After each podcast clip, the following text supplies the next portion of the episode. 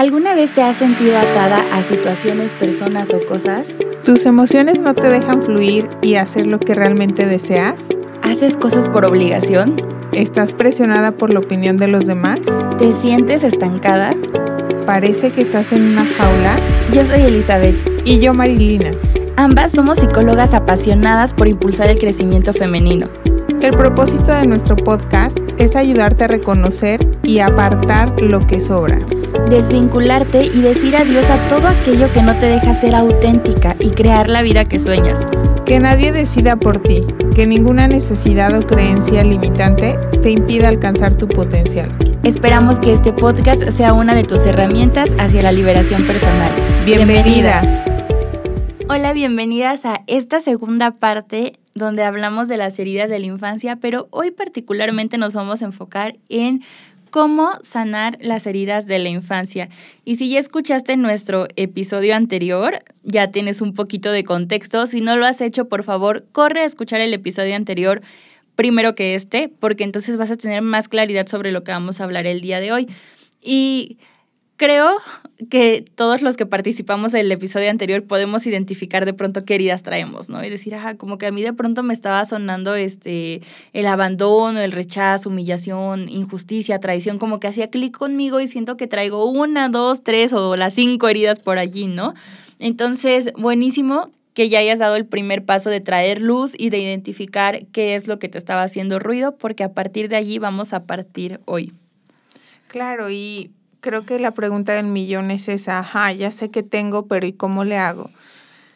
Esta información es un gran referente, pero quiero iniciar que con, con lo mismo que siempre digo, ¿no? O sea, no es suficiente, no con que sepas que según tú, porque aparte hacemos hipótesis, ¿no? Seguro yo tengo la herida del abandono y no es cierto. O sea, este solo es información que es el inicio para que tú decidas hacer algo. Porque yo creo que si lo estás escuchando y es una señal y por algo lo estás escuchando, te lo juro. O sea, confía y cree que en esas señales que nos manda la vida. Entonces, si lo estás escuchando es porque tal vez ya estás más cerca de empezar tu proceso de sanación, de empezar a crear esa vida que quieres y empezar a ser esa persona que quieres. ¿No? Porque la primera pregunta es, eh, ¿por qué no sucedió eso, no? ¿Por qué traigo esta herida? Pero entonces hay que pasar al siguiente nivel, que es ¿para qué? ¿Para qué me sucedió esa herida? ¿Para qué me ha sucedido eso? ¿Y para qué tengo esos papás, no?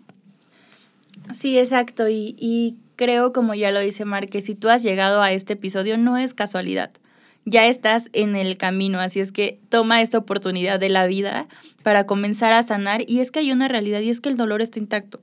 O sea, el dolor sigue allí, ¿sabes? Me ha tocado y tengo pacientes así que en particular vienen por ese tema, pero entonces iniciamos la sesión y ya sabes, ¿no? El cómo te ha ido, cómo has estado esta semana, así, y me cuentan hasta que la mosca se les paró en el plato de sopa y así, y yo así, ok, pero vamos a regresar a lo que estábamos trabajando, ¿no? Y de verdad ves el cambio en el que estaban súper tranquilas o súper felices y te tocan algo de sus papás y lloran como no las ves llorar por otros temas. ¿Por qué? Porque el dolor está allí. Y no tiene nada de malo decir, me duele mi infancia. A todos a todos, ¿no? ¿Cuál es la diferencia? Que no estamos regresando a, a, esa época ni para atascarnos allí, ni para quedarnos, ni para engancharnos, ni, ni, este, ni para atarnos a ese pasado, sino estamos regresando para, desde una perspectiva adulta, consciente, sana, para detectar qué hay allí, para trabajarlo y para no seguir atadas a eso hoy en día, porque como lo mencionábamos en el episodio anterior, ¿qué es lo que pasa si yo no me doy el tiempo de hacer contacto con esta herida? Y es que mi niña sigue tomando el control en lugar de mi versión adulta. Entonces yo como así casi casi que como el primer paso te diría, ahora que con este podcast o que tal vez con otras herramientas que han estado a tu alcance, has identificado que tienes esa herida, deja que te toque llora lo que tengas que llorar. Oye, tal vez nunca lloraste por esa humillación que te hicieron. Tal vez nunca lloraste por ese abandono que sentías. Tal vez sientes que, que ya fue suficiente dolor, pero evidentemente sigue allí. Llóralo. Y con llorarlo no quiero decir deprímete, no vayas al trabajo, aíslate, no. O sea, toma un espacio consciente de decir, a ver, ¿me está doliendo esto? ¿No? Y claro que un buen espacio siempre va a ser un buen espacio terapéutico, o sea, siempre eso es lo recomendado, pero si por azares de la vida todavía no estás en ese proceso, al menos toma el tiempo de reconocer, esto me está doliendo, esto está pasando, esto que sucedió sí me sigue lastimando, y se vale, se vale ser vulnerable. Y que ese es el primer punto para empezar a sanar tus heridas, aceptarlas como parte de ti. Exacto. Porque no es posible que te tapes los ojos ante la herida, ante algo que existe, porque a mí se me imagina, y sí, también me toca mucho en terapia que de repente quieren taparlo, ¿no? Con un curita y dejar la herida ahí adentro, se pudre, va a salir de una u otra manera. Entonces más vale mejor destápala, quítale el curita y desinfectala para que pueda sanar adecuadamente, porque te lo juro que va a salir de una y de la manera más incorrecta y más fea que te pueda haber pasado. Entonces, número uno, acéptala y acepta, acéptate como un ser humano vulnerable y que te duele, porque el dolor socialmente es algo pues malo, pero creo que es malo porque las personas no saben cómo abordarlo, ¿no? Y estás llorando y así, ay, no llores, pues ¿por qué no? O sea, yo como amiga soy de, güey, pues llora, desahógate. Y no soy de las personas de que, ay, pero ¿por qué? No, hombre, échale ganas. No, pues llora, es una circunstancia, va a pasar, mañana te sientes mejor, no me estás pidiendo un consejo, pero pues bueno, desafortunadamente no todas las personas de nuestro alrededor son así, y entonces por eso les digo, pues mejor vengan a terapia, ¿no? Porque si no, no va a ser posible. Pero bueno, retomando aceptación, siempre va a ser el primer paso para sanar lo que tenemos que sanar. Sí, justo, ¿no? Como aceptar, ok, sí tengo esta herida, lo decía en el episodio pasado, trauma significa herida y a veces cuando decimos, ay, es que está traumado, nos da miedo, ¿no? Y no, ¿cómo me dicen que estoy traumado? Todos, todos estamos traumados, descansa en eso, todos estamos traumados, acepta la herida que está presente y su espejo en tu día a día, o sea, su espejo en tu hoy su espejo que si no lo trabajas a tiempo se va a ver reflejado en tu futuro. Y yo creo que otro de los pasos que pondría como indispensable para sanar y que a lo mejor este no te va a encantar o no va a ser tan reconfortante es hazte responsable. Porque, como lo mencionábamos, tu vida no va a cambiar solo con que sepas.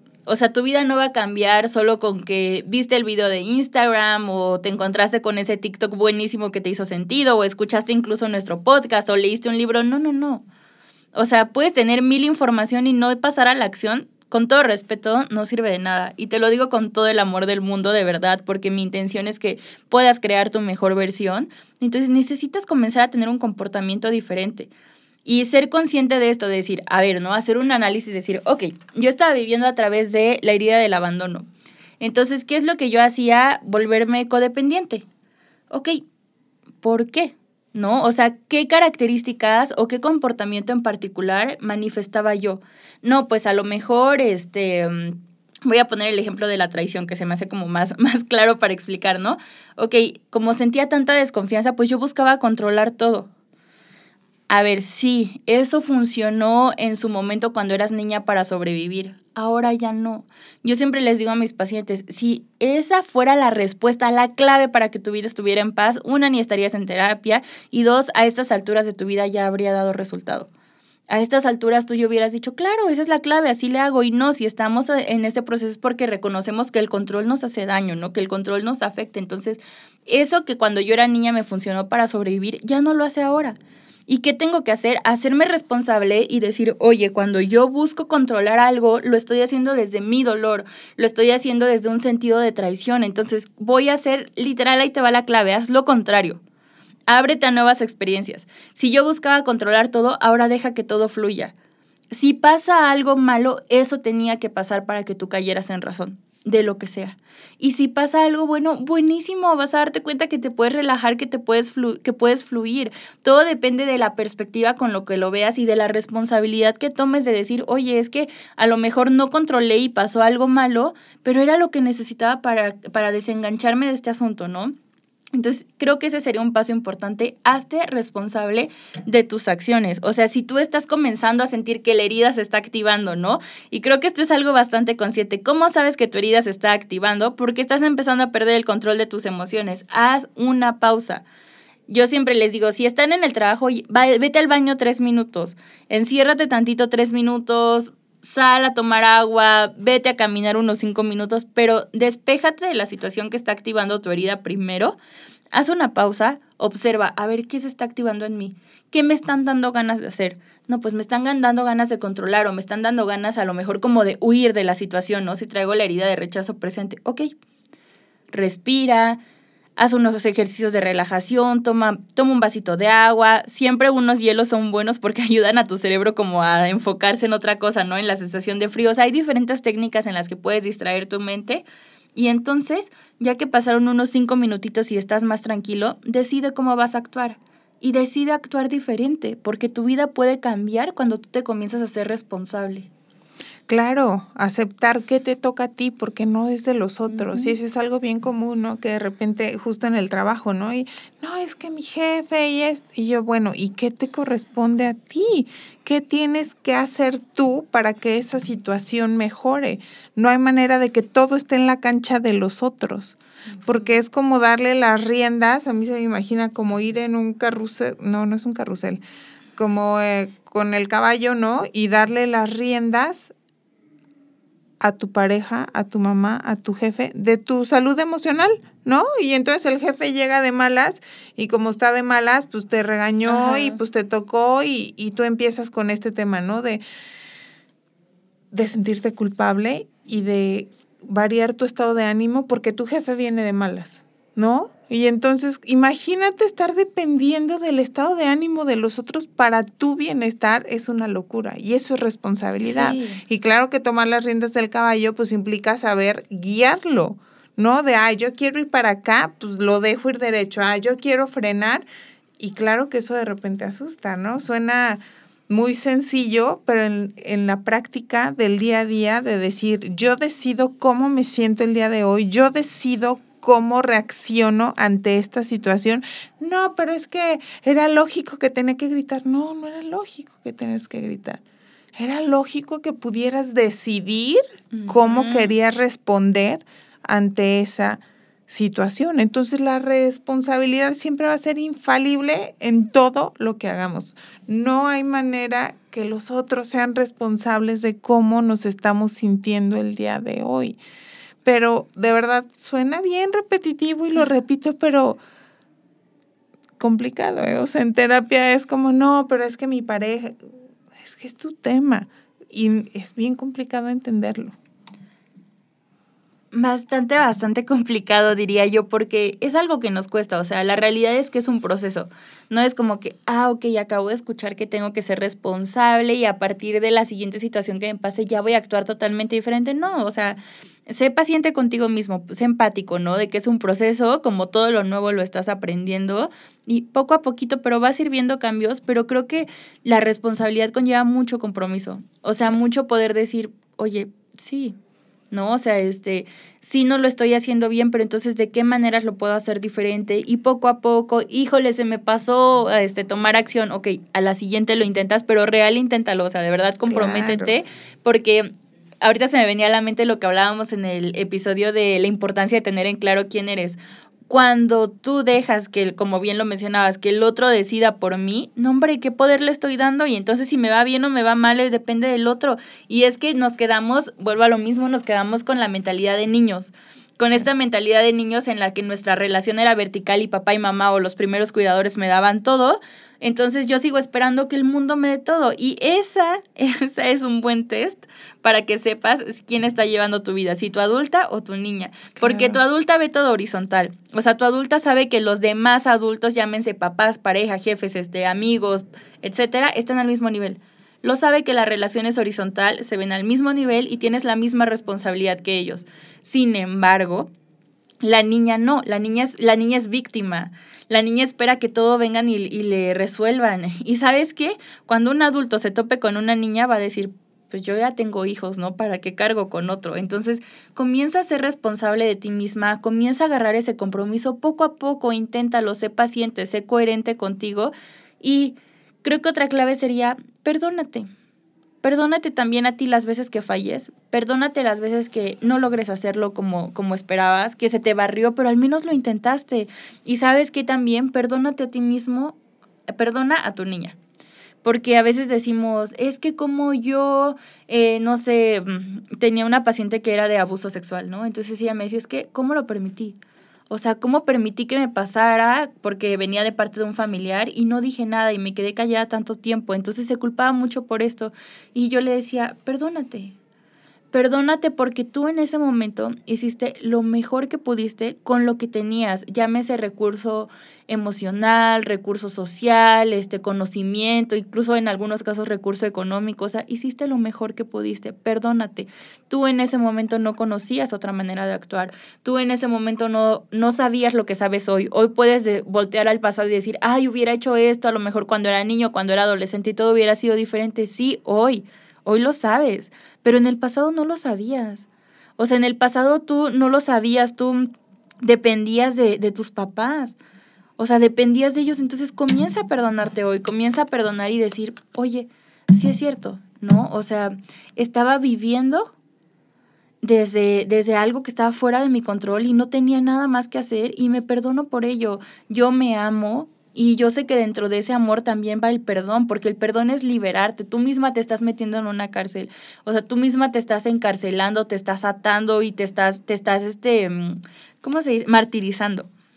Cuando tienes el poder en ti de perdonarte y creo que el perdón es uno de los pasos importantísimos para que puedas liberarte y puedas decir, ok, ya me perdoné, ya no tengo nada que recriminarte, tu pequeña versión mía, porque sé que hiciste lo mejor que pudiste. Entonces ahora vamos a caminar hacia adelante. Te voy a tomar de la mano yo adulta y te voy a llevar hacia un nuevo destino. Y eso es algo, una habilidad que tenemos que aprender para lo largo de nuestra vida, porque no puedes vivir en el pasado culpándote por lo que no hiciste o pudiste hacer.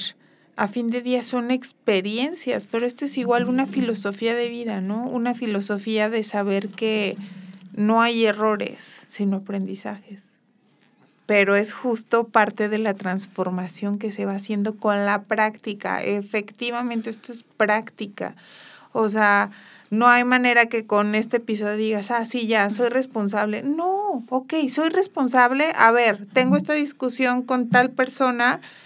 A ver, ¿qué voy a hacer? Me voy a hacer responsable. Empieza a practicarlo. Con escucharlo no es suficiente. Es como los libros, ¿no? O sea, de nada sirve que te, te leas 10 eh, libros al, al mes si no aplicas nada de lo que aprendes. Entonces es el mismo tema con esto, ¿no? La práctica, porque son habilidades que nadie nos enseña y que tenemos que aprender solitos a desarrollar para que sea el camino más fácil para los otros, ¿no? Y otro tip para sanar la, la herida es date permiso de enfadarte con las personas que te hicieron daño. Es algo bien común que veo, ¿no? Y cuando me empiezo a meter con los papás, a la defensiva. No, no, mis papás espectaculares, no, mis papás, no, o sea, pobre, no, es que ella no podía. Le digo, a ver, es que parte de sanarte es lo mismo que decías, perdonarte, pero y es igual con las personas de tu alrededor. Empiezas contigo para después empezar con tus papás, pero tienes que hablar de eso que te lastimó. Y no se trata de juzgar y decir, ay, mira mi mamá, qué horrorosa, o sea, me maltrató, dejó que abusaran de mí, me pegaba. No es para juzgar, pero date permiso de decir, oye, qué poca, o sea, no hubo quien me cuidara, no hubo quien protegiera, no me dieron amor qué coraje, enójate, porque es parte de empezar a dejar fluir y pasar al siguiente nivel. No hay manera que digas, no, todo está perfecto, pues si todo está perfecto, ¿qué quieres mejorar? ¿No? O sea, no puedes saltar de todo está perfecto a sanar tu proceso. Es como imposible. O sea, ¿sabes qué? Acepto que me hicieron daño y acepto que son seres humanos y tienen errores, pero va por pasos. O sea, primero te tienes que enojar y decir sí, que poca, para después poder sanarte a ti misma. Entonces, date chance, no porque sientas coraje unos minutos, eres mala hija y malagradecida, porque se asocia mucho el tener coraje y emociones, entre comillas, negativas, con falta de respeto, con discusión, con se asocian con cosas muy feas y que son creencias. O sea, yo les digo, a ver, ¿qué pasa si llegas con tu pareja y le dices, oye, Chuchito, ¿sabes qué? Pues me molesto mucho, quisieras esto y esto.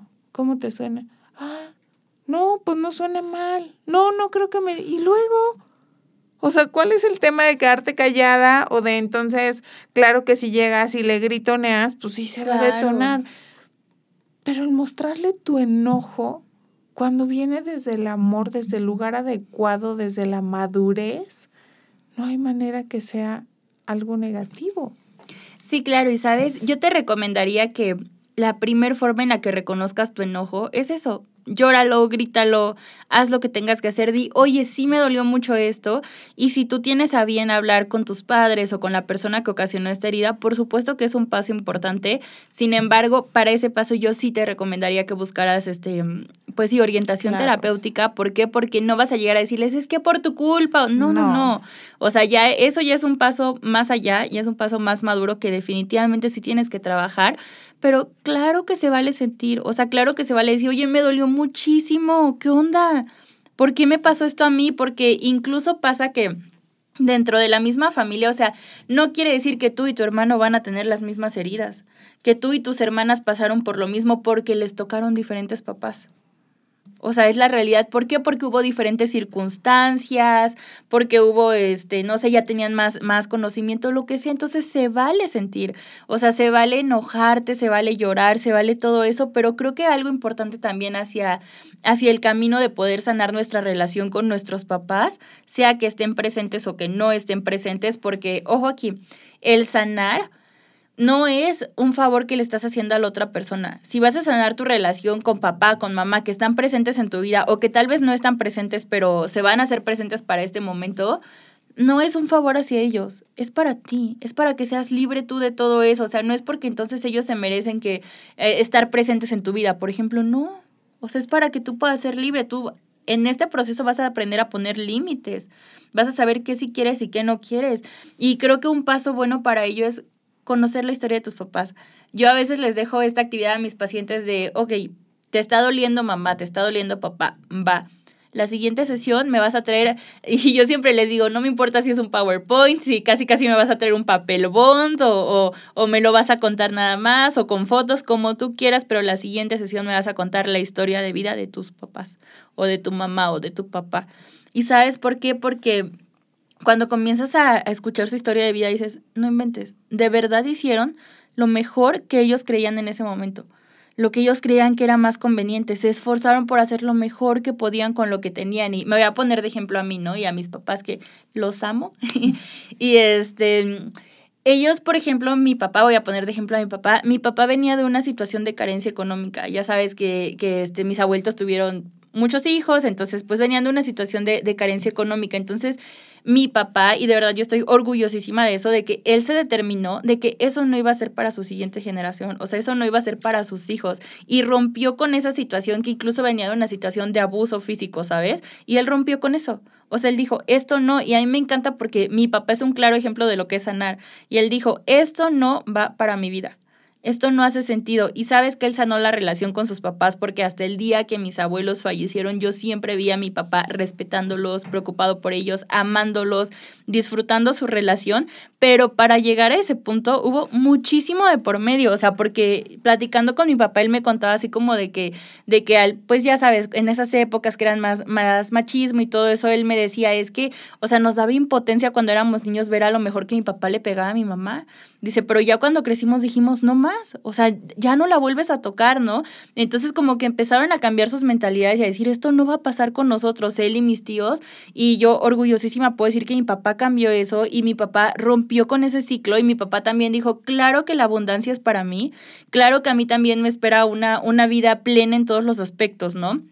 Y él empezó a trabajar y a construir eso. Entonces, gracias a eso, hoy yo puedo disfrutar de muchas cosas, hoy yo puedo tener una perspectiva diferente. Yo no sé lo que es, o sea, gracias a Dios, y no con esto quiero hacerte sentir mal, pero yo no sé lo que es crecer en un hogar a lo mejor con violencia o así, porque no fue mi caso. Sin embargo, hay cosas que yo podría decir, mi papá tal vez pudo haber hecho esto mejor, o a mi papá le faltó hacer esto o así. Pero oye, cuando yo me pongo a comprender su historia de vida, yo digo, mi papá realmente se superó cañón. O sea, y no es como, no, no tengo nada que exigirle. Al contrario, tengo mucho que agradecerle, ¿no? Y de pronto encuentras estas me quise poner de ejemplo para abrir el tema, pero encuentras historias en las que, por ejemplo, la mamá soltera. No, y es que mi mamá, este, no sé, se la pasaba trabajando o se la pasaba así, no me daba atención. Oye, a ver, conoces su historia y te echas un clavado y, ay, no, pues resulta que, este, que, no sé, a lo mejor mi abuela la corrió cuando quedó embarazada. Entonces ella se las tuvo que ver y luchar por mí. Oye, agradece. ¿no? Entonces, cuando comienzas a conocer la historia de vida de tus papás, es un proceso, te ayuda a sanar. O sea, sí o sí te ayuda a sanar. ¿Por qué? Porque lo ves desde otra perspectiva. Porque vuelvo a lo mismo, lo vemos como adultos y no como el niño que está esperando recibir todo. Entonces, si eres como un niño que está esperando recibir todo, ay, no, mis papás no hicieron esto y les faltó eso, así. Pero cuando eres un adulto y de verdad te sientas a investigar, si no tienes la posibilidad a lo mejor de tomarte un café con tus papás y que te cuenten, pero te sientas a, investigar o, o, de lo que te han contado, como ir armando casi casi que la línea biográfica de tus papás, puedes decir, no inventes. ¿Cómo se superaron o cuánto pasaron? O de plano decir, ¿sabes qué? A lo mejor no se superaron, pero ¿cómo lo iban a hacer? No tenían las herramientas. Fíjate todo el background, todo el trasfondo que traían cargando y que no les permitió llegar a ese punto, ¿no? Entonces, creo que este es un buen ejercicio para comprender, para ser empáticos, para escuchar la historia completa y ver las cosas desde un nuevo lente. Ojo aquí, te vuelvo a repetir, esto no es porque tus papás se merezcan o no se lo merezcan, no vamos a entrar en ese tema porque pues no somos jueces, ¿no? Sino más bien es para que tú puedas sanar, porque a veces no queremos como pasar este proceso y es como si tuviéramos a nuestros, si le declaráramos una sentencia sobre nuestros papás, ¿no? Y dijéramos, ellos son culpables de esto y esto y esto. Y los tenemos en, los queremos tener enjaulados, pero los únicos que estamos enjaulados somos nosotros. No solo nosotros estamos en la cárcel sufriendo. Y o sea, y entonces cuando haces este proceso de reconocer de lo que te está doliendo, de empatizar con tus papás y de decir, ahora entiendo, el ahora entiendo no es un se merecen todo el perdón del mundo. El ahora entiendo es un yo sí merezco ser libre. Claro, es, es sanar para ti misma, no es para el otro. Efectivamente, eso es súper importante tener siempre presente, ¿no? Porque muchas veces, ay, no, yo voy a sanar para, para ellos. No, es para ti, para tú estar bien y salir justo de esa jaula que dices.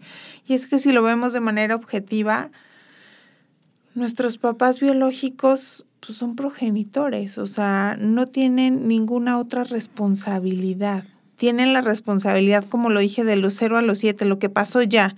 Pero a partir de puedes empezar a sanar tu historia a partir de ya, porque no es responsabilidad ya de ellos. O sea, si lo vemos de manera mucho más objetiva, ya no es responsabilidad de nadie. Y ellos te trajeron al mundo, qué padre, gracias, y párale de contar. De ahí ya no les correspondía absolutamente nada.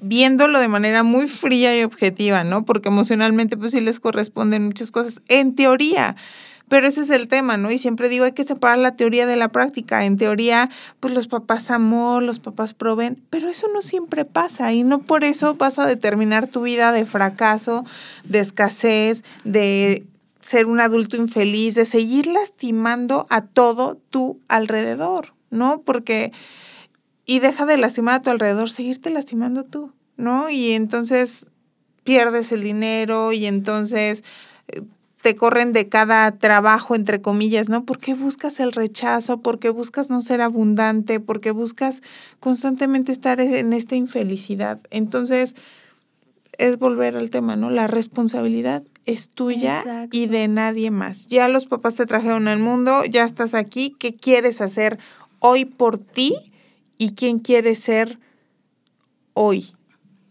Exactamente. Y ¿Sabes? Hay un término que lo googleé porque en español no sé cómo se dice, pero es reparentalización, que es como una nueva terapia que se está utilizando, en inglés es reparenting, que es cuando, a ver, y vamos Te lo voy a explicar con un ejercicio.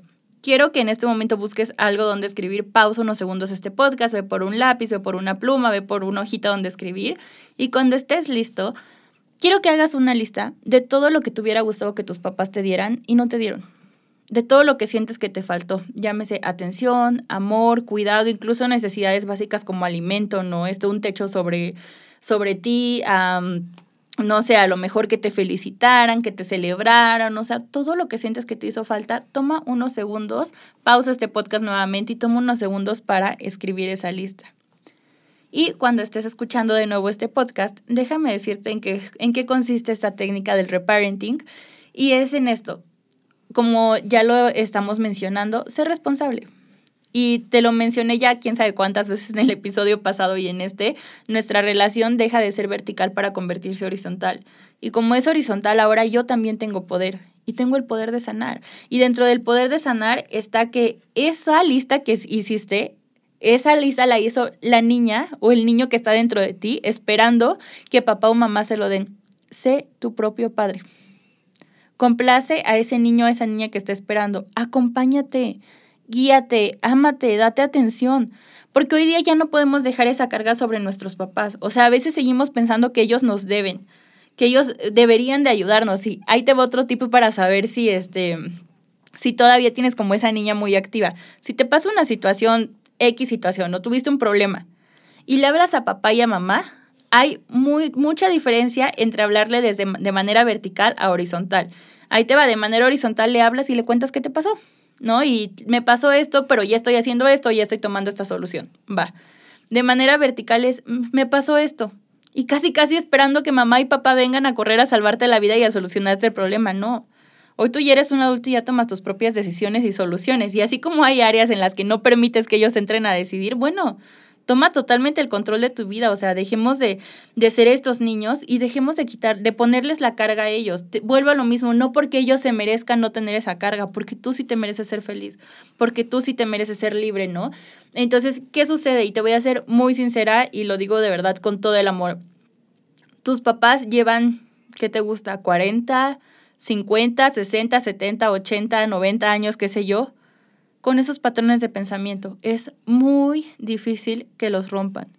Muy difícil porque llevan años acostumbrados. No es imposible, claro que no. Y yo orgullosa les puedo decir que mi mamá toma sesiones terapéuticas y tiene el cambiazo de la vida, de verdad, porque se ha decidido a sanar, ¿no? Entonces, no importa la edad, siempre puede sanar, pero es difícil, ¿no? O sea, la realidad es que cuando te acostumbras más a algo, pues más cuesta soltarlo.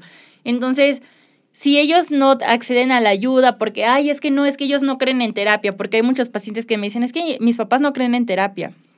Claro, porque digo, no, no es lo ideal, no, no es correcto, sinceramente, pero es lo que aprendieron o es el estigma que les metieron, ¿no? Entonces, piensa en esto, va a ser difícil que ellos cambien y te vas a pasar otros 5, 10, 15, 20 años esperando a que te den todo eso que te hizo falta, esperando a que lleguen y te digan te amo, esperando a que te abracen, esperando a que pase algo y si es que todavía tenemos la dicha de tenerlos, ¿no? Y si no, ¿qué vas a hacer? O sea, ¿te vas a quedar así toda tu vida? No. No, comienza a darte todo eso de la lista tú misma y de pronto si dices, es que a mí me faltó atención, oye, y, y, a mí me encanta, y creo que lo decía en un episodio, a mí me encanta una vez al mes irme a tomar un café yo sola mínimo una vez al mes. O sea, una cenita, una comidita, pero la verdad es que casi cada semana trato de tomarme un café yo sola. Y un espacio para leer, para reflexionar, para conectar conmigo, porque así me doy atención. ¿Cómo más te das atención cuidándote? viendo por ti, cómo más te das amor, este, pues hasta con lo que comes, ¿no?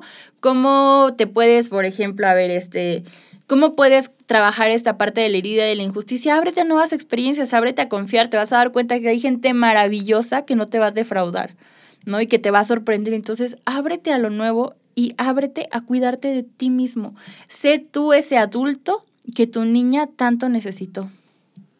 Ay, qué bonitas palabras, Eli. Me encanta siempre escucharte, de verdad lo disfruto muchísimo compartir este espacio. Ay, gracias. Venimos como corriendo, ya sabes, pero es mi momento, el ajá momento. Digo, ay, wow. Y, y creo que es hasta terapéutico para nosotras mismas, ¿no? O sea, el volverlo a escuchar, a repetir, a recordar la responsabilidad que tenemos sobre nosotras mismas. Eh, a mí pues me suena, ¿no? Me suena y digo, ay, tal vez siempre hay algo que mejorar, ¿no? Es lo que iba a decir, o sea, tal vez me, me, está haciendo falta en esta área.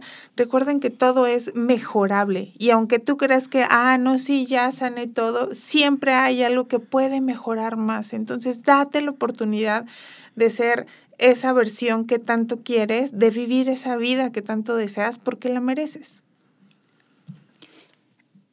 Así es, y ¿sabes? No me gustaría dejar pasar la opción de invitarte a que inicie su proceso terapéutico. Haces, ay, ya nos quieren vender algo. Obvio, estamos a tus órdenes y puedes contactarnos, pero puedes buscar al profesional con quien más te sientas cómodo. Pero de verdad, date, date ese chance. Si tú dices, ay, es que mis papás nunca se preocuparon porque yo estuviera bien. ¿Y tú lo estás haciendo? Claro. O sea, es que mis papás a lo mejor nunca me compraron las cosas que yo quería o nunca invirtieron en mí, no sé, tengo pacientes que me dicen, ay, es que nunca invirtieron en mí para las clases de X cosa que yo quería. Ok, ¿y tú estás invirtiendo para tu salud? Porque la realidad es esta. Por supuesto que los amigos tienen cierto toque terapéutico. Ojo, no son terapéuticos. Tienen un toque. ¿Por qué? Porque te permite la ventilación emocional, que es desahogarte. Pero la realidad es que cada quien habla de cómo le fue en la feria. Te va a poner un ejemplo. Vas con la amiga a la que le engañaron cinco veces y tú le cuentas que sospechas que, que tu esposo te está engañando, ¿qué te va a decir? Sí. Obvio, revísale, sí. sí, es. Sí, sí es un engaño, es un infiel, ¿no? Y así, ¿por qué? Porque así le fue. ¿no? O sea, y si vas este a lo mejor con, no sé, con el que le ha ido súper bien en la vida y lo han ascendido mil veces en el trabajo, pues también te va a hablar desde esa perspectiva, decir, sí, échale, tú puedes, ¿no? Adelante. Entonces, a ese punto voy, ¿no? Que los amigos tienen su propia perspectiva. ¿Cuál es la ventaja de trabajar todo esto en sesión? Busca a alguien, a un terapeuta que sea neutral, que no te conozca. ¿Para qué? Para que pueda ver las cosas desde tus ojos. Y desde tus ojos te pueda dar una nueva mirada y decir, oye, ok, estoy viendo tu perspectiva y yo lo imagino así, ¿no? O sea, me empiezan a contar las cosas y es como si me estuvieran describiendo cómo hacer una pintura. ¿No? Y yo le empiezo a pintar y a lo mejor este detalle se, no, no le tomó importancia, pero yo lo pinto, yo lo escribo. Y ya yo después le digo, oye, es que tú te estás fijando a lo mejor en esto, en esto gigante, pero este detallito que está aquí abajo es el que está provocando esto, ¿no? Entonces, si te diste cuenta, ah, no, no me di cuenta, y tú mismo lo mencionaste, eh, viene desde tus ojos, o sea, el proceso terapéutico viene desde tu vista, pero desde una vista neutral también del terapeuta que pueda hacer clic contigo, que puede brindarte esta oportunidad de sanar, de guiarte en el proceso, de enseñarte, porque la verdad es que no somos magos, o sea, también sería mentira decirte, a la primera sesión que vayas a terapia, ¿te vas a sentir mejor? Claro que sí, eso es una, un buen indicador para saber que estás con el terapeuta adecuado, que desde la sesión de entrevista te comienzas a sentir más tranquilo al menos, pero la realidad es que es un proceso y es un compromiso contigo, o sea, y es algo en el que le tienes que trabajar porque para que una terapia tenga resultados, el 10% es lo que sucede en la hora de sesión que tenemos a la semana y el 90% es lo que tú haces con lo que aprendiste en la hora de sesión en casa porque tengo pacientes que no hacen nada y pues por supuesto que no avanzan, ¿no? Pero tengo otros pacientes que me encanta, de verdad, a mí me encanta cuando mis pacientes me enseñan así de que me compré este para hacer journaling de lo de mi terapia, o mira que hice esto, imprimí esto, me puse afirmaciones por todos lados, y tú dices, qué padre, porque lo están llevando a cabo y ves cómo tienen avances gigantescos súper rápido, ¿no? Entonces yo te invitaría a que lleves un proceso terapéutico para que alguien más te pueda ayudar a tener una óptica más clara de todo esto que se te está haciendo nubloso de tu infancia, de todo esto que te está costando trabajo a lo mejor este, distinguir, para que puedas comenzar a trabajarlo porque llevas tantos años viviendo de esta manera que ya es justo que comiences a disfrutar tu vida. Nos vemos en el próximo episodio y un placer estar aquí con ustedes. Hasta luego. Sal de esa jaula que no te está permitiendo vivir libremente. La verdadera prisión de la que tienes que escapar es de tu mente. No olvides seguirnos y si has decidido tomar vuelo, puedes contactarnos en... Estoy en Instagram como Marilina Arias, Psicología para Emprendedoras. Y a mí me encuentras como arroba cuéntame.psic. Gracias por escucharnos. Hasta la próxima.